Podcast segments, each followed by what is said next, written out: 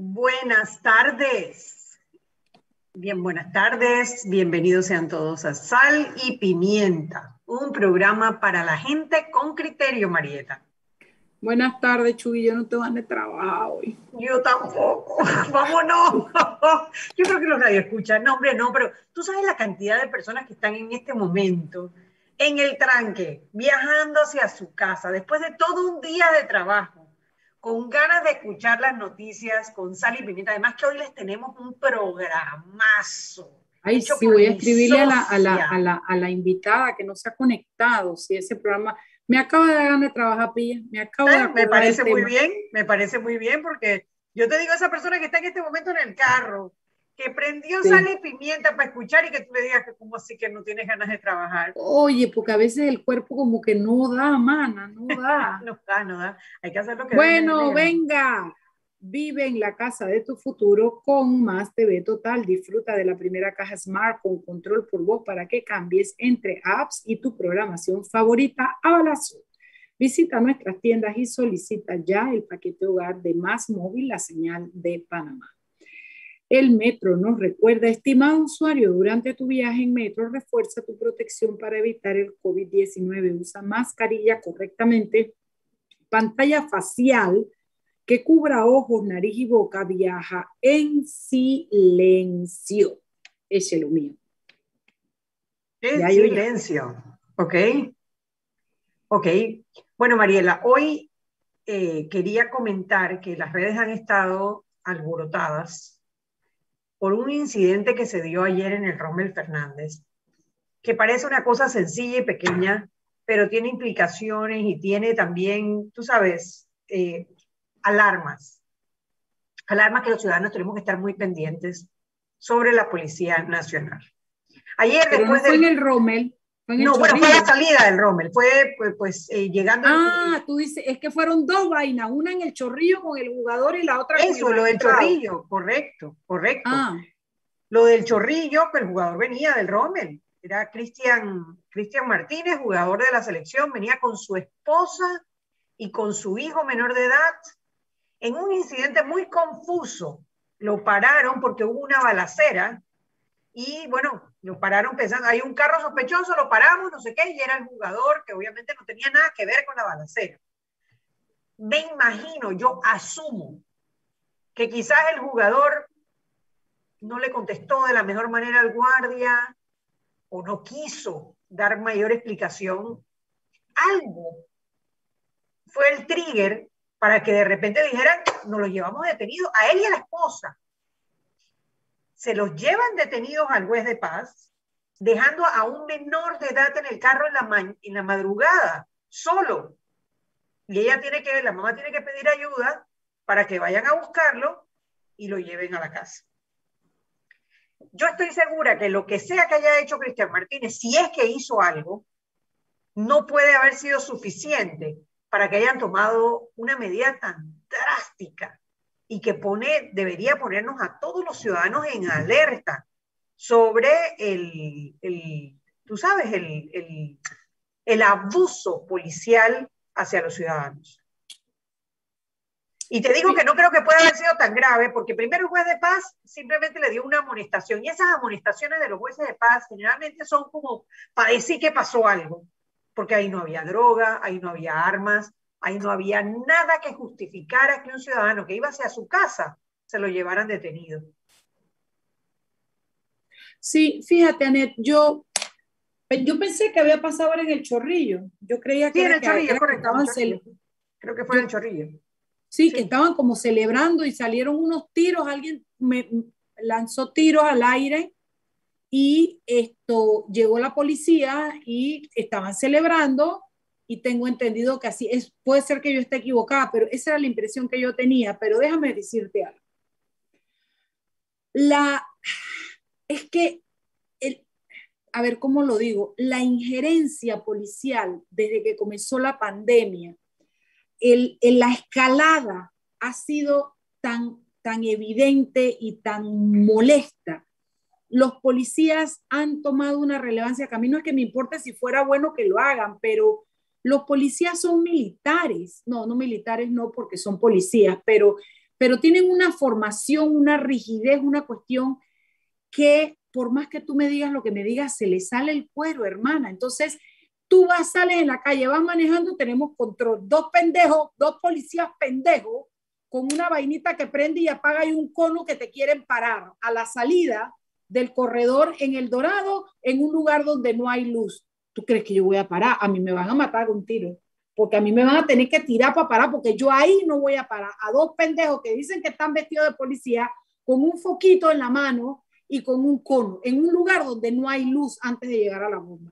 Cosas como esa, cosas como que los policías cuando, cuando vino lo de la, lo de la, el encierro que tuvimos, la manera, hubo muchos malos tratos, los policías se crecen rapidito, se crecen. Y yo te digo, reconozco que los hay muy buenos y gracias a eso estamos relativamente seguros, pero los hay que tú le das un tolete y una pistola a una persona que tiene X educación, pero que tú no sabes emocionalmente cuáles son sus vainas.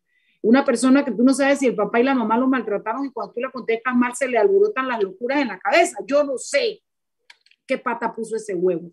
Pero sí te quiero decir que, que, no dan ganas de contestar bien. Yo voy en mi carro, voy corriendo, voy por una audiencia, llevo el tiempo y hay una fila larga. Su cédula, su licencia. ¿Para qué? Para que la vean y te dejen seguir. ¿Para qué? Para agarrar dos pistolas y extranjeros. O sea, no tiene sentido, no tenemos derecho a circular libremente, como dice la Constitución. Han abusado del poder que tienen. Y, en, y el ministro Tongo les dio mucho poder también en la pandemia. Entonces, yo no discuto que cualquiera esté cabreado, estoy en mi casa tomándome un trago, celebrando y tú vas a venir a fregarme la vida. Y yo creo, yo creo, Anet, que eso es lo que causa ese malestar. Entonces, estos que no les gusta porque ellos se sienten que son los consentidos de Dios, inmediatamente reaccionan porque tienen un real de poder, una cuota mínima de poder, que es un, un, un, tolete y un patrulla, entonces quieren joder. Cualquiera se revela. Oye, tú vienes de hacer un juego, de, ganar por el país un, campeonato, eh, perdón, un, juego de pelota, la gente está exaltada. Entonces, tu mejor respuesta como policía es tirar gas pimienta. Eso es lo que tú puedes hacer. ¿Para qué carajo van a la escuela? Si no tienen táctica, si no pueden inmovilizar, si no pueden distinguir entre lo que es una falta de respeto de un pelado o algo o una situación de peligro. ¿Para qué carajo van a la escuela de policías? Entonces, yo te digo que realmente me identifico con ese muchacho que a lo mejor no le contestó de buena manera, pero es que el policía no es el papá y él no está ahí para calificar si tú me contestas con malcriadez o no. Entonces, ¿sabes qué? El real de poder que dice es que se enfrentó a la autoridad o lo que sea, lo usan entonces para molestar. Se les ha revertido el boomerang porque definitivamente que la gente va a apoyar al jugador que venía de dar su todo por jugar y además estaba en su, en su place, hermana, en su casa, en su barrio, celebrando, era evidente. Nombre, nombre, no. Tú sabes que hay que ponerle coto. Los policías se crecen, se crecen y cuando se crecen, lo malo no es que se crezcan, es lo que hacen cuando están crecidos y cómo limitan nuestros nuestros derechos de ciudadano. Así es que yo no sé, pero que, le hagan una buena investigación y los castiguen, porque a mí no me parece que una situación como esa amerita que tú tires gas pimienta. No me parece, a no me parece. Y que, y que son, son una suma de cosas que han ocurrido últimamente que nos llevan a pensar que la policía no está recibiendo el, entrenamiento adecuado. Yo no sé si tú recuerdas, Mariela, eh, un muchacho que entró en el metro sin mascarilla o sin, o sin la, no la mascarilla, porque tenía la mascarilla, pero no tenía el, la, pantalla. no tenía la pantalla facial. Y que entre tres lo golpearon y lo tiraron al piso en un evidente exceso policial, que tú decías, oye, está bien, el tipo cometió una falta. Fuerza. Pero oye, también hay Y tú no te acuerdas al pobre vendedor de pescado en Colón también, porque es que eso es lo que pasa, que con la gente pobre, mira, yo no voy a decir el nombre, pero mi amigo abogado de Morgan y Morgan bajó una perra y lo estaban molestando y él dijo, mi perra tiene diarrea, espérate, eh, abajo de su casa, no te estoy hablando que estaba en otro lugar y se lo iban a llevar. Él dijo, llévame, tú no me puedes llevar, no sé qué. Cuando lo montaron, y usted, yo soy fulano de tal, soy abogado de Morgan y Morgan. Oye, nada más le faltó que le besaran el, el dedo gordo del pie. Disculpitas, disculpitas, disculpitas. A mí no me parece justo. Entonces, con los blanquitos fulos que tienen plata, que son abogados, o con los que son renombrados, o con los, y con los pobres, ¿qué? Eso no tienen, eso no tienen mamá que pelee por ellos. No me parece, no me parece. y yo, de resentida social no tengo nada, nada, porque tú lo sabes bien, yo me llevo bien con todo el mundo, pero me molesta el abuso de fuerza de la policía, me molesta el tonito con el que se manejan, me molesta esa cuota de poder que los hace sentir que ellos pueden hacer contigo lo que les da la gana.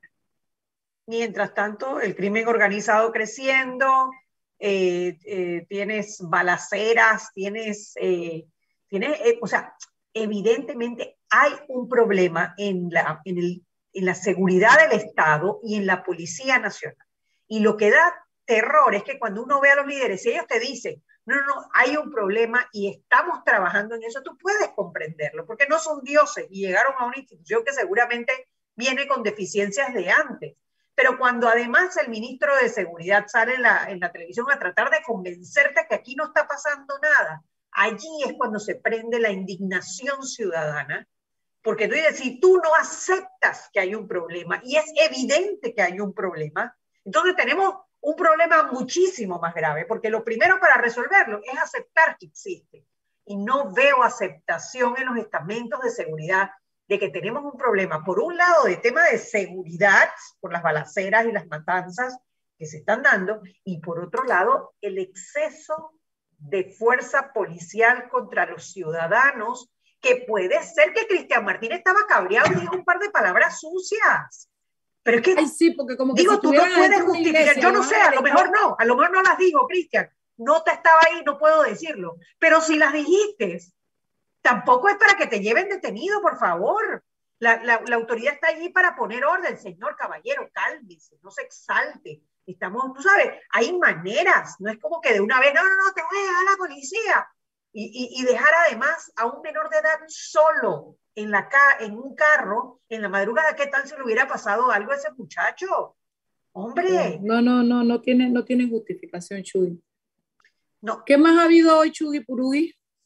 Bueno, Mariela. La lotería, cuatro presos, tres presos, la lotería. Ah, verdad. Tú sabes que es que como le he perdido un poco la fe al tema, pero bueno, cuatro detenidos por un eh, presunto peculado en la lotería. Dice que las personas hasta celebraban en un, en un resort. Agarraban cuando, después que ya había pasado el sorteo, cogían unos cuantos boletos eh, ganadores y se iban a celebrar Así que no. Quiero que sepa que a los tres que destituyeron, directora nacional de, de, la provincia de Panamá, director de operaciones, director de no sé qué de billetes, o sea, se pusieron de acuerdo y lo que hacían era que esperaban que jugara la lotería y salió el 99 y ellos se quedaban con el 99 que devolvían. a cobrarlo. El 86, el 13, el que fuera, y los mandaban a cobrar. Y lo que decía Caraballo hoy es, puede ser que a usted le parezca por que todavía no tienen una no, tienen, no pueden establecer una cuantía porque les hace falta todavía un peritaje, pero que a usted le puede parecer que semanalmente no es mucho, pero cuando suma el acumulado es un montón de plata. Peculado, peculado, de peculado. Peculado, peculado. Doloso, además doloso, porque lo tienes que planear, tienes que establecer cómo lo vas a hacer, tienes que tener eh, cómplices, tienes, es toda una estrategia que te lleva, que tú desde un principio estás pensando en que vas a cometer el delito, se va a hacer y vas a disfrutar la plata. Dolo como que de aquí a la China, se huele el dolo. Entonces, eh, ojalá que les caiga, mira, ojalá que les caiga la fuerza de la ley, pero ay, papá, yo sospecho que, que el dueño de eso, el dueño de eso no va, no va a salir ni su nombre, oíme lo que te digo. Totalmente de acuerdo. Porque la lotería tiene dueño, ¿o no? La lotería tiene dueño, tiene un partido que es dueño de la lotería, Molirena, y de varias generaciones, de varios gobiernos ya. bueno.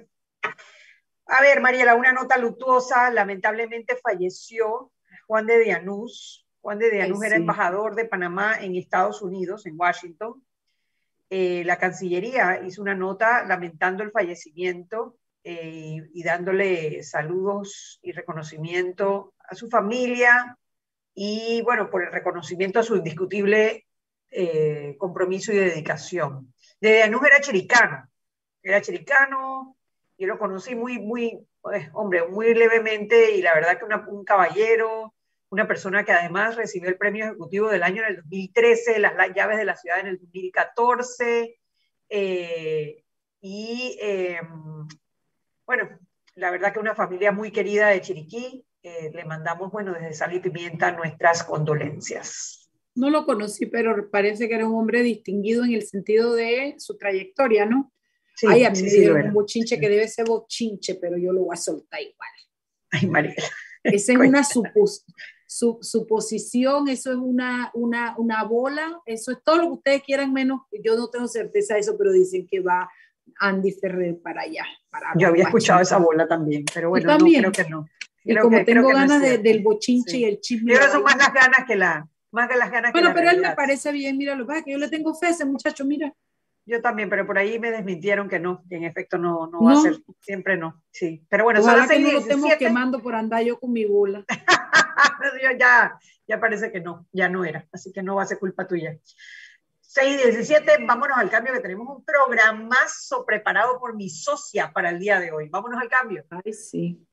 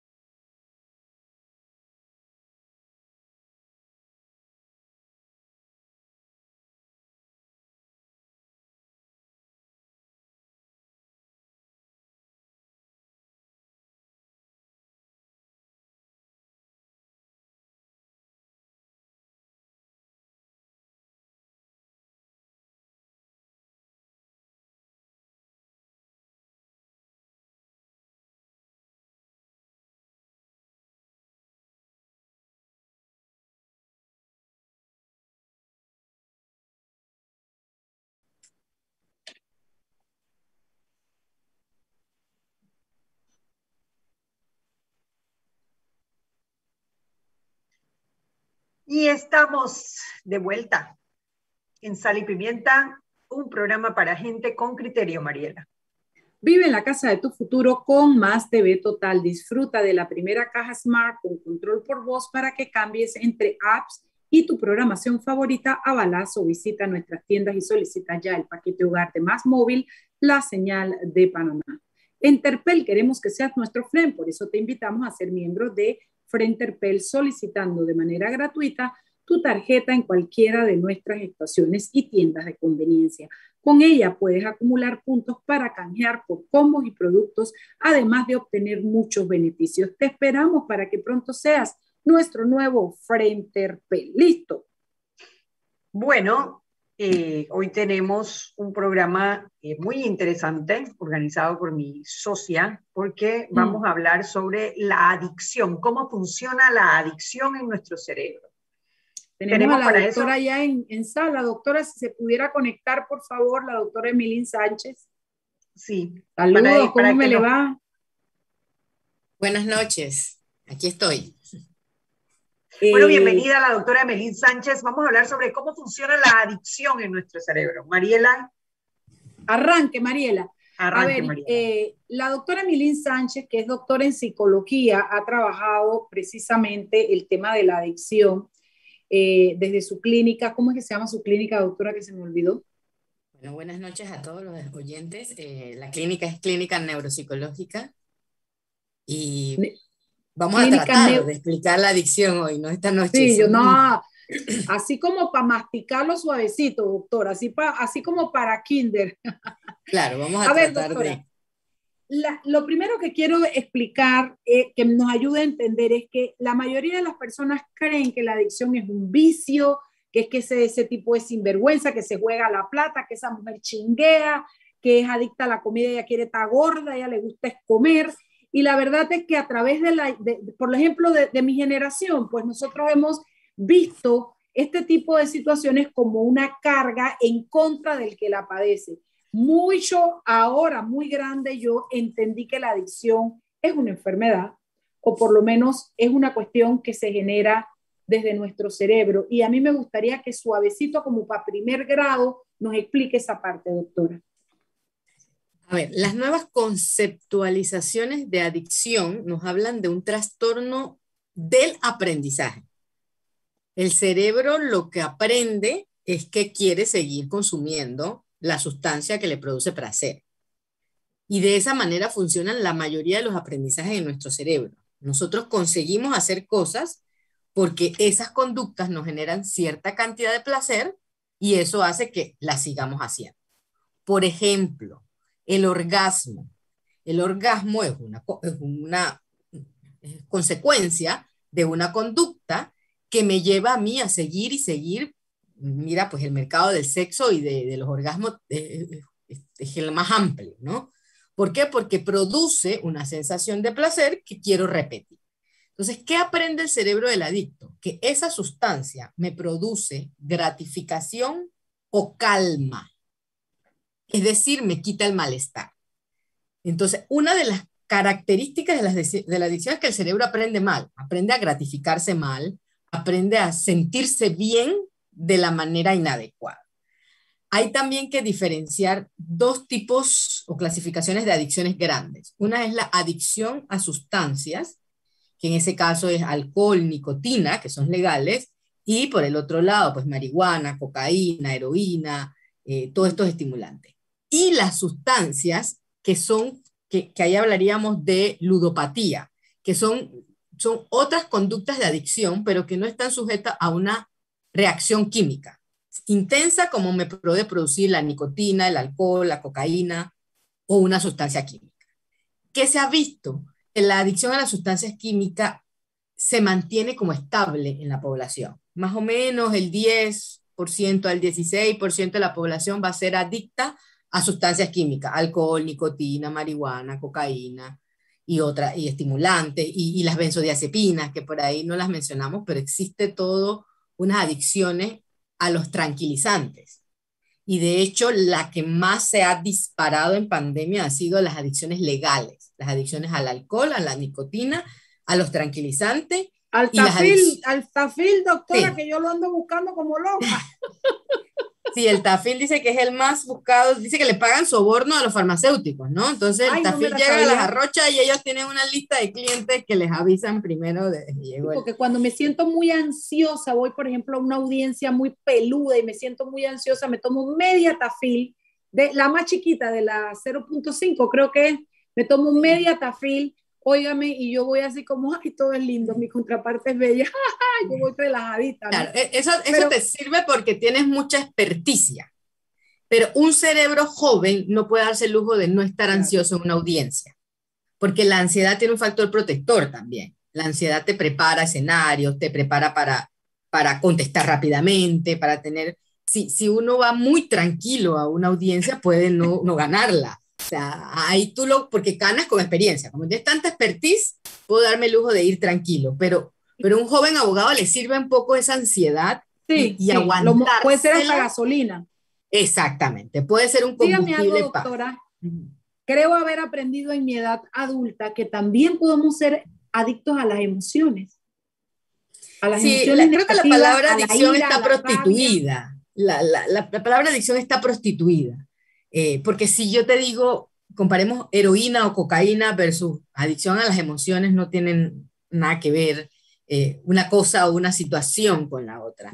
Eh, como es un trastorno del aprendizaje, nosotros podemos aprender a hacernos dependientes de cualquier cosa de la religión, de un partido político, eh, de las fiestas patrias, o sea, podemos hacernos de todo lo que te genere, y, vamos a hablar de eh, comportamiento, todo lo que te genere un pensamiento obsesivo, estás pensando en la situación o en la sustancia o en la condición, y, eso lleva a una conducta que es compulsiva, o sea, es repetitiva la conducta para lograr el placer. Pero no se pueden comparar las adicciones químicas con adicciones emocionales. Sí. Ok, doctora, quiere decir que le podemos decir a los oyentes que la lo que genera la adicción no es lo que, a lo que eres adicto, lo que genera la adicción es tu mente, tu aprendizaje. O sea, yo conocí gente que me decía que era adicta al pan. Vea, yo fui a un grupo de autoayuda porque yo era una mujer muy rabiosa y ahora soy un caramelito, doctora, pero yo yo era de pelearme hasta con los buceros en la calle. Era unas rabias y unas vainas que me... Bueno, yo fui a un grupo que se llamaba Emociones Anónimas, que me ayudó mucho, me hizo crecer mucho como ser humano. Y ahí la gente iba con diferentes, y yo vi gente que me decía que era adicta al sexo, adicta al pan, adicta al chocolate, adicta, había diferentes adicciones, ¿no? Y me, ahí entendí que no es que el pan es, genera adicción, es que esa persona encuentra una gratificación en comer pan caliente, como decía él, y entonces no se puede abstener y es su conducta la que es adictiva. Por ahí me gustaría que nos explicara. Aprendió, su cerebro aprendió la asociación pan caliente, placer. Y el placer, recuerden que no es solo que estoy, güey, güey, placer puede ser, me quitó el dolor. ¿Sí? El dolor puede ser físico, pero el dolor regularmente que conduce a las adicciones es el dolor emocional, el, el dolor de, de, la ausencia de. No, es curioso que los estudios de adicción no atacan a la adicción, atacan al comportamiento, más que todo, los, los, los rehab o los centros de tratamiento, porque tratan de reeducar, es decir, reenseñar o reaprender una conducta saludable, aunque sea repetitiva y compulsiva o adictiva. ¿Y es una manera, es una buena manera de abordar el tema de la adicción? La adicción se va a abordar de acuerdo, es, tan independiente como cualquier trastorno del cerebro, porque si hay un órgano que es neurodiverso, es el cerebro. El cerebro de Mariela, el cerebro de Annette y el mío, por más que seamos mujeres y compartamos el ADN igual por ser sapiens sapiens, es completamente diferente, porque tu historia de vida, tu historia genética, las cosas que pasó tu abuela, tu mamá, no son las mismas de las de Annette ni la mía, y todo eso hace que el cerebro sea un órgano completamente diferente. Entonces, lo primero que no se hace en cerebro es generalizar. Entonces, no podemos decir, bueno, es que este es el tratamiento efectivo para la adicción. Y por eso hay tantas fallas en los tratamientos para la adicción. Porque el tratamiento de la adicción va tan diferente como cuando tú empezaste a consumir, por ejemplo. Mariela llegó y empezó a ir al casino a los 40 años.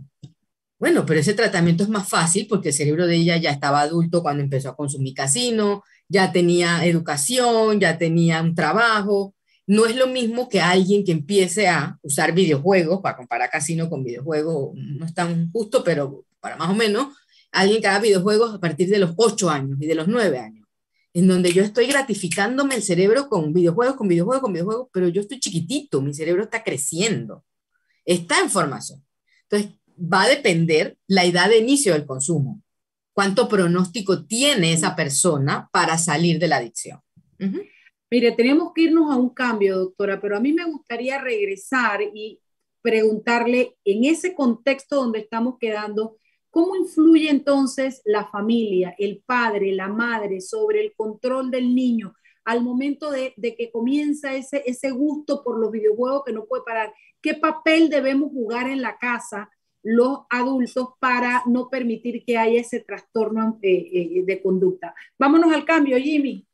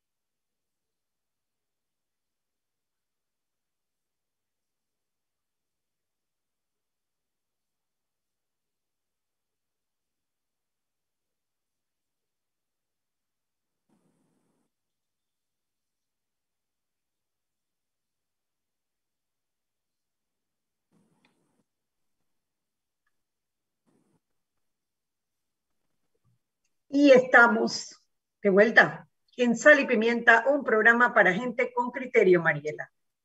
Si elegiste el mejor vehículo para ti, entonces deberías elegir el mejor lubricante para tu auto. Lubricantes Terpel te brinda la familia más completa de lubricantes especialmente desarrollados para cada tipo de motor con tecnología americana de última generación y a los mejores precios. Encuéntralos en tu estación Terpel más cercana o en los mejores distribuidores del país. Elige siempre lubricantes Terpel, máxima protección para el motor que mueve tu vida. Bueno, estamos con la doctora Emeline Sánchez hablando sobre cómo funciona la adicción en nuestro cerebro y María la dejó una pregunta en el cambio.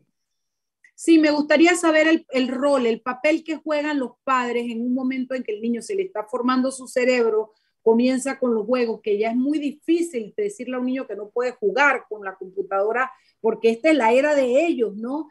Y qué puede, qué puede hacerse para que él pueda tener control sobre eso, aprenda sobre eso y no deje que haya una distorsión en su eh, eh, crecimiento. A ver, para crear un individuo regularmente la carga recae sobre los papás, pero esto es comunal, es grupal, es, tribal, por decirlo de alguna manera. O sea, los padres son los padres, son los responsables directos, pero también tenemos que involucrar a los tíos, a los abuelos, a los vecinos, a la comunidad. Para tener un individuo saludable depende no solo de los papás, depende también de que en la comunidad haya eh, lo que se conoce como vínculos saludables. El secreto está en que hay un adulto responsable, ya sea los padres, ya sea un abuelo, ya sea un tío, vincule con el niño desde un inicio. Porque en la medida en que uno va vinculando, la persona obtiene gratificación al vincular. Lo que ustedes, Defíname vincular, eh, doctora. Algo tan sencillo como lo que estamos haciendo aquí. Ves que ellos no nos eh, ven, pero nosotras nos estamos mirando, las personas nos están escuchando. Pero aquí tenemos las cámaras encendidas y nos estamos mirando y estamos mirando cómo asiente una, cómo la cabeza la mueve la otra, porque eso, ese vínculo del momento le da sentido a la realidad. Entonces yo vinculo en este momento con Mariela, vinculo con Annette, no puedo con la audiencia, pues no los estoy mirando, pero en este momento hay un vínculo. Ese vínculo tenemos que crearlo cuando estamos desayunando, cuando estamos bañando al muchachito, cuando le estamos ayudando a hacer la cama, cuando lo estamos ayudando a que se vista, para cuando ya sea el momento y la edad de los videojuegos, no haya que entrar en choques y confrontaciones. Si hay un buen vínculo, si hay un buen respeto, uno va enseñándole, así como enseñas a comer saludable. El niño quiere todos los días papitas y nuggets. No se puede dar, hijo, todos los días papitas y nuggets. Hay días que lamentablemente hay que comerse el brócoli y el tomate que no salen bien. Y hay días en que podemos comer papitas y nuggets. Si el papá no tiene un vínculo bueno, no va a enseñar nada, ni a comer bien, ni a cepillarse los dientes, ni a recoger la ropa, y mucho menos va a proteger contra cualquier adicción. Porque la persona prefiere o elige vincular con la sustancia adictiva que con el humano. Entonces, uno de los factores protectores es tener muchos vínculos en la vida, vincular con muchas personas de manera que estoy menos tiempo expuestos a los dispositivos electrónicos porque muchas veces el uso de los dispositivos es porque no tengo con quién jugar, porque no tengo con quién tener un plan, porque no me obligan a estar en la mesa a la hora del almuerzo y yo puedo comer frente a la televisión, frente al computador. Em, hemos perdido ritos, hemos perdido rituales. Como todo el mundo está apurado, todos estamos muy, muy, muy acelerados, las cosas son muy instantáneas. No nos detenemos a, desayunar con calma. o, muchos niños llegan a la consulta y, y se, sabe amarrar los zapatos. Bueno, no sé, porque es que no hay tiempo y le compramos unos de velcro y rapidito. Aquí es rapidito y no usamos camisa de botones porque no tenemos tiempo para ponernos los botones. Entonces, al estar muy acelerados, también estamos creando cerebros que van a vincular con, cosas rápidas, que vinculan con los videojuegos. gratificación rápida.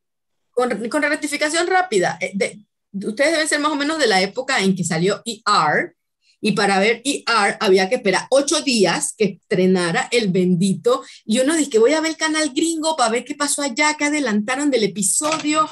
Eh, ahora no, te embutes una serie de 11 temporadas, no sé cuántos cap Sí, pero adelantándola, ¿ves? O sea, no hay forma de verla bien, sino que la gente la adelanta ¿Y, qué queda? No queda nada, o sea, no, no vinculaste con el dispositivo, no vinculaste con los personajes, no, no hubo una ganancia de esa interacción. Entonces, eso es lo que hay que cuidar como papás, que haya todavía el vínculo con la naturaleza. hay niños que no saben realmente de dónde viene la leche. Así de sencillo. Del refrigerador, del súper, del súper, si no hay en el súper, bueno, voy a la tienda, pero sí, pero ¿dónde viene la leche, papá? No, o sea, algo tan sencillo como esos procesos no los estamos dando. Em, no, ahora, y digo, yo creo que todos los que nos están escuchando tienen que sentirse de alguna manera relacionados con eso, ¿no? Porque al menos el celular es, uno de esos, esos vicios que hemos adquirido eh, y nuestro cerebro está, de alguna manera, lo necesita, ¿no? Y eso hace que no creemos esos vínculos. Ahora, cómo desaprendemos lo aprendido, porque ya llevamos años con esta misma rutina, ya llevamos años con estos mismos malos hábitos y somos ya gente dura, madura, que ya no, ya nuestro cerebro no es tan flexible como, como, como quisiéramos, ¿cómo desaprendemos y reaprendemos mejores hábitos? Claro, justo, se, justo una de las cosas que predice eh, eh, las recaídas en las adicciones es cuánta capacidad tiene la persona adicta de darse cuenta de su dificultad. O sea, en la medida en que podemos pensar en nuestra dificultad, ya tenemos un porcentaje ganado, porque la mayoría de las personas adictas no reconocen la dificultad. La aceptación que, le llaman, doctora. no solo la aceptación, sí, aceptación va más allá. Solamente con decir, no, es que sí, yo tengo un problema de adicción al celular, porque es que sí es cierto, yo no puedo a veces ni los domingos desapegarme o yo tengo una adicción a, yo tengo una adicción a leer, parece loca la adicción, pero yo tengo una adicción a leer. Si yo no cumplo con una cuota de, de libros, de tanto por mes, eh, me pongo loquita y eh, es una adicción, porque me produce mucha seguridad y satisfacción leer y la información. Es el mismo principio de cualquier adicción, produce placer. Entonces, si yo puedo darme cuenta de que el celular, eh, la serie Netflix, el traguito de vino, dos, tres, cuatro copitas al día, ya, ya se convierte en una adicción o una conducta que no es saludable, yo puedo trabajar sobre ella. O sea, que lo primero sería que uno la identifique. Usted no puede andar por la vida ahí diciéndole, mira, Ned, lo que pasa es que tú tienes un problema con el celular, deberías ir a terapia. Eh, mira, Mariela, tú tienes un problema con el chocolate, tienes que ir a terapia. No, porque no va a haber un cambio. Sea, y los que han ido a grupos de apoyo y a todo lo que tenga que ver con adicción saben que lo primero es reconocer. Y pues después que reconozco, yo no sé si aceptarlo, porque muchos renegamos, ¿no? Y decimos, pero ¿por qué me tocó el gen? ¿Y por qué me tocó la familia? ¿Y por qué me tocó el barrio? ¿Y por qué me tocó esa profesora? ¿O por qué me tocó esta experiencia de vida? Es más difícil aceptar, pero con reconocer ya vamos ganando. Lo otro es tener hábitos saludables que, que, ocupen el tiempo libre. Parece ser que estamos teniendo un tema con el tiempo libre. El humano no está tolerando el tiempo a solas, el tiempo de ocio. Decirle a alguien, bueno, pero es que no hagas nada por media hora. No sé, ustedes se han hecho alguna vez el ensayo de estar 30 minutos sin hacer nada. Defíname no hacer nada. Es que ya me abrieron los ojotes, ya me abrieron los ojotes y sé que ni siquiera saben a qué me refiero. No, o sea, no hacer nada, nada. No tengo que decir que no suena bien. Mentira, doctora, mentira, yo medito y cuando medito estoy para adentro. Ahora la mente brinca como loca, pero yo la vuelvo a traer a conducta y vuelve y se va, y, pero ahí estoy meditando, ¿no? Y eso es ahora, de grande, no, no eras así de siempre. grande. Sí, de estar, grande, desocupado. Es lo mismo que le pasa al adicto a la cocaína o a cualquier otra sustancia. Cuando está desocupado, está pensando en la, en la sustancia que le produce adicción y placer. Entonces, una de las cosas que hay que hacer es tener, tener su tiempo ocupado, o no preocupado, ocupado, pero también tener tiempos de ocio para poder tolerar el sí mismo. El sí mismo no lo estamos aguantando. Entonces estamos un ratito ahí y corremos a hacer algo porque es que se, nos va el tiempo. Entonces, ¿qué, ¿qué, es meditación? Meditación es eso, vamos a, desacelerar, vamos a pausar, vamos a estar en el sí mismo, vamos a aguantarnos unos minutos para poder vincular con uno mismo. O, suena como un pero para poder tener esos tiempos de pausa. lo, lo primero, Anet, que una persona adicta tiene que hacer es poder pausar para reconocer. Voy a pausar, a ver, ¿cuántos pares de zapatos tengo? Ah, tengo ciento, no sé cuántos pares de zapatos. Entonces, en esta pausa del día me puedo dar cuenta que tengo un problema compulsivo con las compras. Pero si ni siquiera hay pausa, el adicto va saltando en adicciones, ¿no? Eh, y, podríamos decir que es una era de las adicciones, porque se consiguen cosas muy fácilmente. Eh, si, van a los, de los box, estos de que traen cosas de Estados Unidos, siempre hay fila de gente recogiendo paquetes. Y si vas a los centros comerciales, siempre hay fila de gente consumiendo. Entonces, está por ahí la hipótesis, el consumismo también es adictivo, ¿no? O sea, ir siempre a, comprar, a tener algo nuevo, estar, estar en el centro comercial. Eh, pero yo creo que esas no son las adicciones que más nos preocupan y que podríamos dirigir un poquito el discurso hacia las adicciones eh, de pandemia, ¿no? Y, y, una de las cosas peores para la adicción es el policonsumo es decir, consumir varias sustancias, no solo una, sino que la persona que consume alcohol fuma cigarrillo, o la persona que huele cocaína también toma alcohol, eh, o la persona que hace marihuana también hace nicotina y alcohol. Y ese policonsumo hace que las cosas sean diferentes en un cerebro a una persona que es uniconsumidora. En, la, en la época de la, de la pandemia, ay, si nos tenemos que ir, yo vi un alza en mi consulta de abogada de familia el consumo de marihuana, el de alcohol y el de los juegos, la chingia. Eh, eh, y por eso hace rato traí este tema, doctora, porque esos tres temas los vi recurrentemente en los casos que me llegaban. Vámonos al cambio. Cuando regresamos, último bloque, doña, doña Net, piense usted sus preguntas para que cerremos. Doctora, piense usted en con qué no puede irse sin decirnos. Y usted oyente no se mueva del dial, vámonos al cambio y regresamos inmediatamente. Jimmy.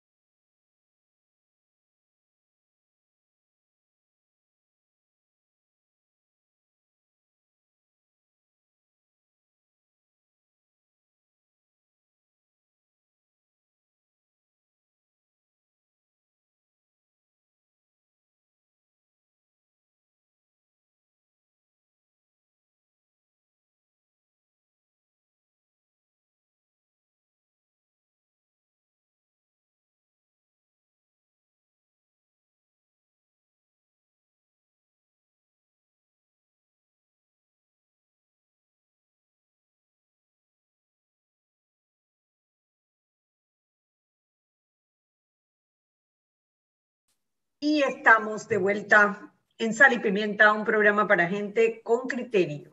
Hoy estamos conversando sobre las adicciones. Estamos hablando de eh, cómo funciona la adicción en nuestro cerebro con Emily Sánchez, la doctora Emily Sánchez. Ya hemos visto un poco eso de ese tema de las adicciones, no solamente es adicciones a sustancias, sino también a actividades, a hábitos hábitos que nos producen placer, pero nos producen placer, pero también nos producen problemas, porque uno puede tener también quizás adicciones que sean positivas, ¿no? Y, preguntábamos cómo hacemos para cambiar esas adicciones cuando estamos ya duros, maduros, ¿no? Cuando ya no es tan fácil.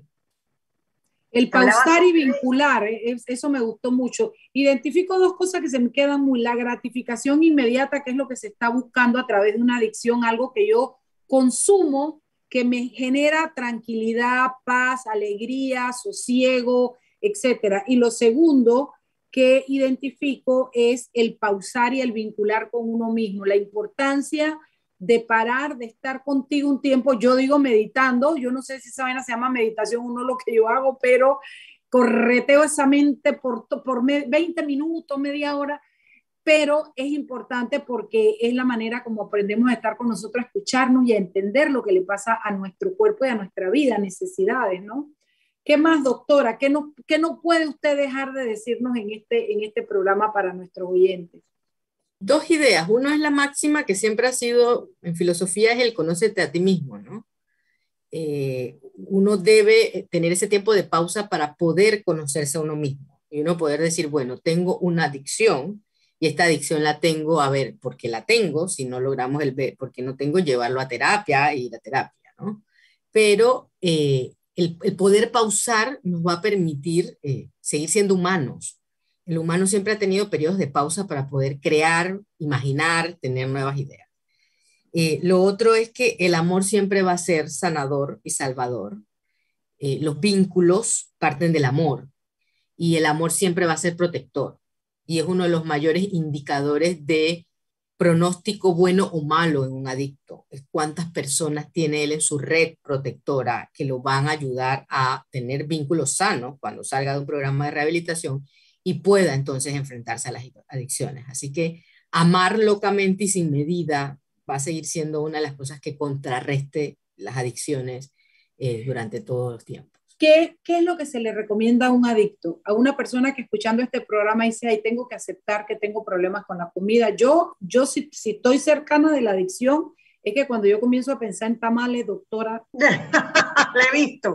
Y arrancamos acaba. de diciembre. Viene hasta que se diciembre, doctora. Esos son 20 tamales que yo me meto en diciembre que no Mira, te acaban de brillar los ojitos como mi paciente hogares crea. Cuando me echaban el cuento de la, de la coca, le brillan los ojitos, le acaban de brillar tamales y le brillaron los ojos. Sí, sí, sí, sí. Yo bueno, estoy cerca de una adicción. Mira, vamos a hacer un poquito, para terminar con docencia, ¿no? Cuando algo se convierte en patológico es cuando influye en tu vida personal, familiar. Si comer tamales no influye en tu vida personal, familiar, social, no es una adicción, es una preferencia. Okay. Y ahí no es algo adictivo, algo se convierte en... de Anet, que no soy adicta al tamal. Si el tamal la pone sobrepeso, le sube los triglicéridos, se roban los tamales de los compañeros. Y hay consecuencias de la adicción al tamal, no es una preferencia. Bueno, porque Ahí no son dos tamales y tres tamales. Cuando ella te dice 20 tamales, y yo sé que Mariela parece exagerada, no está exagerando. Y eso es robar tamales, roba tamales de otros. Hoy, ah. por favor, por favor, si yo tengo muchas ganas en la refrigeradora, mi hermana y ella no quiere, rápidamente me lo embolso. Bueno, habría que considerar un grupo de autoayuda para las personas ¿Qué le que incurren en delitos por los tamales, ¿no? Hablemosle de eso, de los grupos de autoayuda, la terapia. ¿Qué recomienda, doctor? La adicción es cerebral. Tiene que ir a un especialista de cerebro y en este caso son los psicólogos y los psiquiatras, ¿no? Que son los encargados de trabajar salud cerebral, así como el urólogo. Ajá, Anet. Ah, no, lo que te iba a decir, sí, por supuesto, para las adicciones verdaderamente importantes, como, qué sé yo, pues eh, obviamente las drogas, alguna cosa que sí esté teniendo un trauma eh, que esté causando traumas familiares o que esté causando problemas en el trabajo o, con las relaciones. Ahora, y estas cosas pequeñitas que nosotros queremos deshacernos de estos pequeños, de estas pequeñas eh, adicciones que sabemos que nos hacen daño, pero que no son como, como tú sabes. el tema de la terapia, el tema de la terapia no es solo para lo patológico. Ya cuando tú vas a terapia con lo patológico es como urgente. Y ahí tú vas a trabajar lo urgente. En este caso son como rasgos de personalidad tamalística. Yo lo que no quiero es comerme más eh, así abrumadoramente los tamales. Quiero es que entender, me siento mal. claro, quiero entender qué hacer con este hábito. Porque romper hábitos es durísimo. Muy duro. O sea, si yo te digo, mira, Nel, lo que tienes que hacer es pararte a las 5 de la mañana y proponértelo y no te comas el tamal. Eso es, eso es mentira. O sea, romper un hábito es duro porque es que eso está solidificado en el cerebro. Por eso es un hábito. Ya lo hacemos en automático sin gastar energía. Por eso algunos hábitos hay que llevarlos a la terapia. O sea, ¿cómo hago para reaprender un hábito saludable en esto que me está molestando, importunando? Porque al final es una falla en el autocontrol no puedo inhibir la gratificación del momento, en este caso sea tamal, sea casino, sea cocaína, por una gratificación posterior. Entonces, ¿qué llevo a terapia? Es mi dificultad por el autocontrol. Porque listo, me curé de los tamales, pero entonces ya voy al gimnasio y voy al gimnasio de vacaciones y voy al gimnasio los domingos, y voy al gimnasio y me, pongo brava el 31 de diciembre que quiere cerrar el gimnasio temprano. Entonces ya ahí, eh, ¿qué tengo que llevar a terapia? Mi falta de inhibición o sea, el autocontrol, que después le gritaba a los buceros, o el autocontrol está en muchas conductas, no solo en la adicción, ¿no? Eso es lo que uno va y maneja. ¿Qué rasgo de, de mi conducto, de mi temperamento yo quiero modificar o, mejorar? Terapia no solo para la patología, creo que eso es algo, y, y, aprovechar el espacio. Y la persona que está con la selección de fútbol es una psicóloga, no es un coach. O sea, el psicólogo no es solo para lo malo, el psicólogo ve todo, ve todo lo bueno. El psicólogo, ojalá todos pudiésemos en algún momento tener un psicólogo ahí como para decirle, oye, llevo 20 tamales. Eh, Itzel Sayavedra, llevo 20 tamales. ¿Tú crees que puedo con un 21? No. no, no. O sea, el, el, el psicólogo, eh, eh, bueno, y ojalá pudiéramos filosofar solo, que ese es el trabajo a veces de ir al psicólogo. Filosofar sobre muchas cosas, pensar sobre nuestra conducta, sobre nuestro comportamiento y cómo nos cuesta cambiarla. Y lo intenté otra vez y chuzo, pero otra vez me costó y, tengo que seguir intentándolo porque ahí es donde el loro viejo no da la pata. Entre más joven uno es... Te dijeron, eso fue contigo, eso no fue conmigo. Loras, loras viejas no dan la pata. Entre más joven es más fácil adquirir hábitos. Entre más. doctora, yo voy para su consulta para que me quite la tamalería. una pregunta, el tema de los 21 días, una de las cosas que dicen un mito. popularmente es que es un mito. No, es un mito. Los cerebros son tú repites algo porque te dicen siempre, haz ejercicio por 21 días, así creas el hábito de hacer el ejercicio. pero ese puede ser para el autor del libro. Siempre me cuesta levantarme. ¿ah? No, para el autor del libro fueron 21 días, para mí fueron 6 meses, para Mariela fueron 18 días. O sea, cada cerebro, eso se llama priming o cuando aprende, cuando memorí. ¿No te diste cuenta cuando ya te sabes, Panamá tiene nueve provincias, nueve provincias tiene Panamá? O sea, las repetimos tantas veces que ¡plac! en algún momento quedó. Lo mismo son los hábitos. Eh, pero puede ser 21 días, puede ser, las, la neurociencia dice ocho semanas de repetición constante de la misma manera para adquirir un hábito. Y ocho semanas son dos meses. Sí. Y para poder dejar la cocaína, son 18 meses limpios, más o menos, para que mi neurona deje de pensar en cocaína. O sea, el término de romper hábitos y cambiar hábitos. Y pasar eh, por el, el, el, síndrome de la abstinencia, doctora, porque esos 18 meses... Eh, Dejas de tener síndrome de abstinencia eh, física a los 18 meses realmente, que es cuando ya la neurona se reguló otra vez químicamente físicamente al inicio, porque el, cuerpo no, la, adicción es de la neurona, la neurona está dependiente a esa sustancia. Y eso se Ella vive tiene que día aprender. A día, como dicen los programas de alcohólicos anónimos. Sí, el que es adicto día es adicto. A día. Sí. Y hay adicciones, las que mencionaste que se incrementaron en pandemia son adicciones de, de sustancias depresoras. El alcohol y la marihuana son depresoras, me bajan. La cocaína me, me, me sube. Entonces no se usan de la misma manera y el adicto no la usa de la misma manera. Yo puedo usar cocaína para trabajar, no se puede usar alcohol ni marihuana para trabajar porque te bajan y te deprimen tanto que no produce, pero la coca sí es estimulante. Entonces va a depender qué es lo que el adicto realmente está consumiendo, en qué tiempo. Eh, eh, ¿Con qué vinculó? O sea, vinculé con un estimulante porque es que es acelerador o vinculé con un depresor porque es que yo de por sí soy acelerado y el depresor me, ayuda. Doctor, y qué fuerte cuando son estas, estas, estas adicciones a químicos que son legales, porque a ver, ¿quién, qué, qué, puede pasar si tú dices, ay, no, yo no tomo? Eh, o sea, la gente, tomarte un traguito en, en, en, en una fiesta eh, o, por ejemplo, comer, doctora, comer. Bueno, se habla que el 70% del panameño tiene problemas con la bebida. Claro. Y eso es una epidemia. O sea, 70% ¿Cuándo puede definir una persona que tiene problemas con la bebida? Cuando no puedo un juego de fútbol sin un trago. O la reacción que te da la bebida, porque hay gente que se toma un Hay gente que dice, es que no concibe. A ver, Argentina no te vende alcohol en el estadio ni no sé cuántos kilómetros alrededor del estadio cuando hay juego, no hay alcohol. Y hay gente que me dice, ¿cómo va la gente al estadio sin beber? Entonces, ahí es donde hay un problema. O cuando te dicen, que ¿cómo voy a hacer una barbacoa y no voy a tener cervecita? O sea, el vínculo de la sustancia con, con, algo gratificante por sí, o sea, ya hacer una barbacoa de por sí es gratificante, si ya le tienes que meter la cervecita, ya entonces hay un tema, ¿no? O, el que te dice la copita de vino. La, copita de vino. Sí. Es que cómo voy a cerrar la noche sin la copita de vino. Entonces allí, allí es cuando se vuelve problemático, cuando ya la sustancia me está ocupando el pensamiento y la voy vinculando con muchas cosas, ¿no? Bueno, es ahí donde hay que buscar ayuda, psicólogos, psiquiatras. No es lo mismo un coach que un psicólogo, señores. No sé, yo he hecho ambos y amo a mi coach Paola Schmidt. Él me impulsa, me ayuda, me lleva adelante, me guía para hacer cosas, planes.